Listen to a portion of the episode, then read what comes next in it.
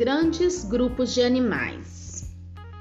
Você sabia que várias pessoas ao longo da nossa história tentaram organizar os seres vivos em grupos para explicar o grau de parentesco em cada organismo? O primeiro registro de tentativa de organização foi feito pelo filósofo grego Aristóteles, que tentou organizar os seres vivos em grupos de acordo com as suas semelhanças. Hoje em dia, ainda seguimos a mesma ideia e podemos observar dentro do grande número do grupo dos animais chamados vertebrados, aqueles que possuem um esqueleto interno. Dentro desse grupo, cinco pequenos grupos, que são os peixes, anfíbios, répteis, aves e mamíferos. Atenção! Os peixes, que destes é o grupo mais antigo, compreendem os animais exclusivamente aquáticos, que apresentam animais que vivem tanto na água salgada quanto na água doce. Eles apresentam um corpo coberto por escamas finas que protegem e ajudam no movimento da água. Os peixes possuem nadadeiras e brânquias para respirar dentro da água. O grupo dos anfíbios recebe esse nome porque os animais aqui classificados apresentam uma fase da vida aquática e outra fase terrestre. Na fase em que eles vivem na água, apresentam cauda e brânquias. Quando se viram adultos, vivem na terra, apresentam patas e pulmões. Conhece algum anfíbio? Exemplo de anfíbios: os sapos, rãs, pererecas e salamandras. E os répteis?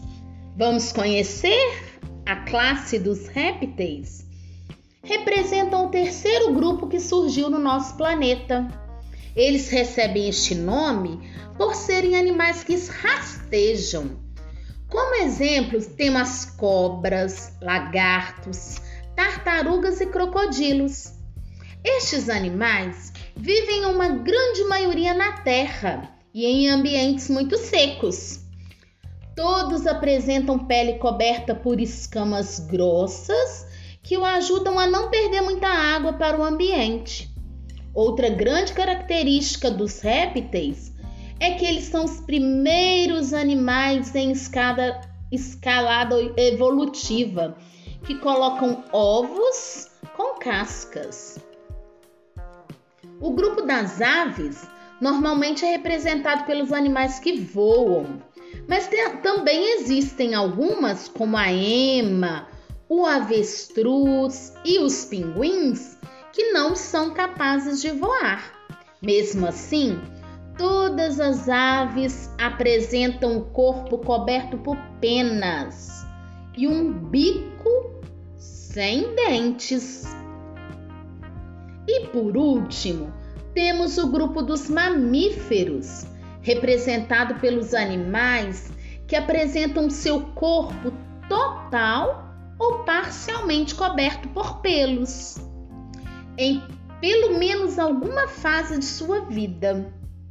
Exclusivamente nesse grupo, todas as fêmeas produzem leite para alimentar seus filhotes. Os mamíferos podem viver em todos os ambientes. Exemplos de mamíferos: baleias e golfinhos. Estes vivem na água. Os seres humanos também são classificados como mamíferos. Cães vivem na terra. E os morcegos que são os únicos mamíferos capazes de voar.